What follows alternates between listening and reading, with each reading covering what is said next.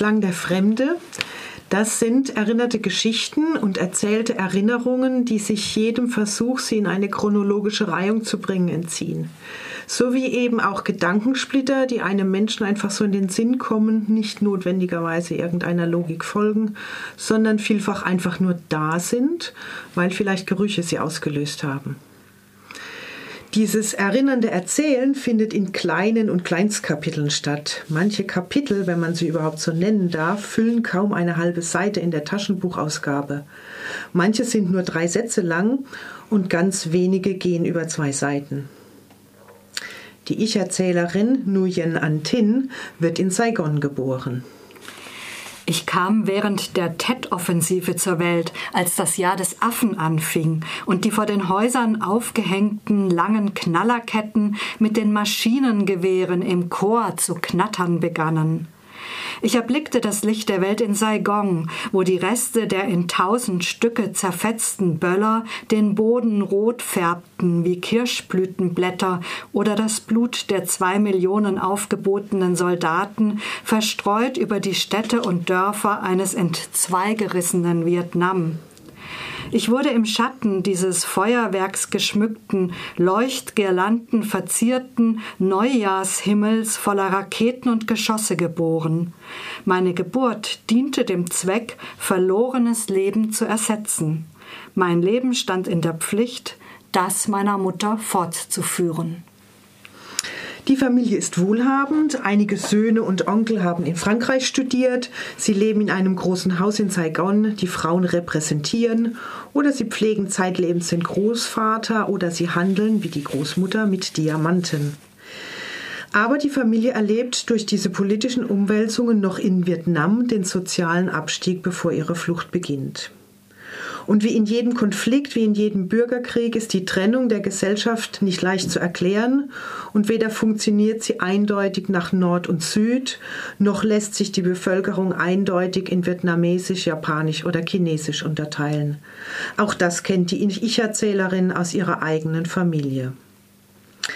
Kim Tui schreibt kein politisches Buch. Sie erläutert den Krieg und die fundamentale Spaltung im Land nur beiläufig. Sie ergreift auch nur selten Partei, beurteilt oder verurteilt nicht. Bestenfalls berichtet sie amüsiert, wie die einfachen nordvietnamesischen Bauern, die als Inspekteure das Hab und Gut der Südvietnamesen beschlagnahmen, sich über die Anzahl der Kaffeefilter in den Schränken der Mädchen wundern. Dieses an einen Metallring genähte Stück Stoff wurde normalerweise mit Kaffee gefüllt und mit heißem Wasser übergossen. Aber warum waren sie doppelt? Weil man Kaffee immer mit einem Freund trinken soll? Als die Tochter zehn Jahre alt ist, flieht die Familie Nguyen und es tut sich ein neuer Themenkreis auf. Die Flucht über das Meer in Nussschalen zusammengepfercht und stinkend und mit dem Gefühl der Angst beschäftigt.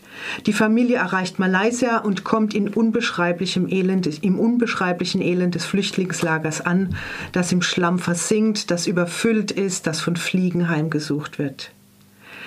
Diese unerträglichen Details der Flucht und des Lagers, die sie oft in so leichte Worte packt, nehmen diesem Elend nicht die Schärfe.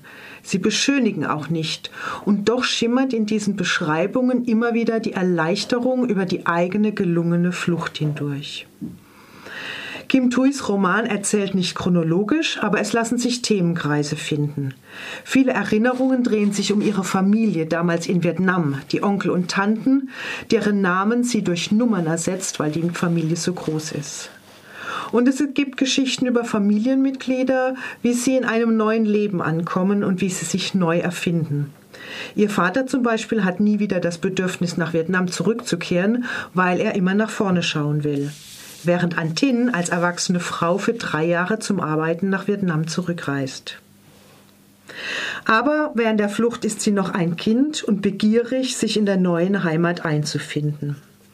Aber es gibt auch unüberbrückbare Missverständnisse zwischen den Geflüchteten und den Menschen, die sie in der neuen Heimat aufnehmen wollen. So erzählt sie von einem kleinen Jungen, Wer den Kopf eines Vietnamesen berührt, beleidigt nicht nur ihn, sondern seinen gesamten Stammbaum.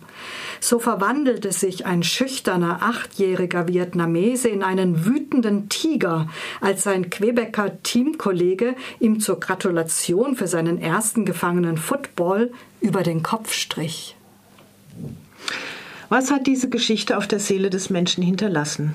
Die Zartheit, mit der die Autorin schreibt, liest sich wie ein atemloses Staunen über das Gelebte und Erlebte, wie sehnsüchtige Gedanken an Erinnerungen, die man sich durch das Erzählen immer wieder am Leben erhält.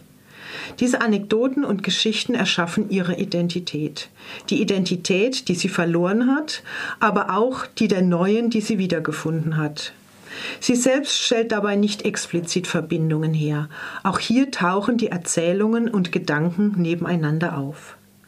Der Roman von Kim Tui ist eine Geschichte, die ist die Geschichte von Flucht und Ankommen. Sie beobachtet und erzählt fein, Orte und Zeit wechseln und es fällt schwer, dies zusammenzufassen. Am Ende ist die Erzählerin im amerikanischen Traum angekommen, ohne Rückkehrmöglichkeit. Haben wir den amerikanischen Traum einmal erreicht, werden wir ihn nicht mehr los, wie ein Implantat, ein Geschwür. Als ich in Hanoi das erste Mal mit hochhackigen Schuhen, engem Rock und Aktenmappe in die Mensa einer Schule für sozial benachteiligte Kinder ging, verstand der junge Kellner an meinem Tisch nicht, dass ich ihn auf Vietnamesisch ansprach. Anfangs dachte ich, das liege an meinem südlichen Akzent, doch als ich meine Mahlzeit beendet hatte, sagte er ganz treuherzig, für eine Vietnamesin sei ich zu dick. Ich habe meinen Chefs diese Bemerkung übersetzt, sie lachen noch heute darüber. Erst später wurde mir klar, dass er nicht von meinen 45 Kilo gesprochen hatte, sondern vom amerikanischen Traum, von dem ich rund, schlaff, schwer geworden war. Dieser amerikanische Traum hat meine Stimme Sicherheit, meinen Bewegungen Bestimmtheit, meinen Gewünschen Genauigkeit, meinem Schritt Schnelligkeit und meinem Blick Kraft verliehen. Dieser amerikanische Traum hat mich in dem Glauben gewiegt, dass ich alles kann, in einem Wagen mit Chauffeur fahren und zugleich das Gewicht der Kürbisse ermessen, die eine Frau mit schweißvernebeltem Blick auf einem rostigen Fahrrad transportiert. Im gleichen Rhythmus tanzen wie die Mädchen, die in der Bar mit den Hüften wackeln und Männern mit dicken Brieftaschen voll amerikanischer Dollars den Kopf verdrehen in meiner großen vertriebenen Villa leben und die barfüßigen Kinder zu ihrer Schule begleiten, die direkt auf dem Bürgersteig an einer Straßenkreuzung abgehalten wird. Der junge Kellner hat mich daran erinnert, dass ich nicht alles zugleich haben konnte, dass es mir nicht mehr zustand, mich Vietnamesin zu nennen, weil mir die Schwäche, die Unsicherheit, die Ängste abhanden gekommen waren. Und er hatte recht, mich zu kritisieren. Kim Tui, Klang der Fremde, erschien 2015 im DTV Taschenbuch und hat 158 Seiten.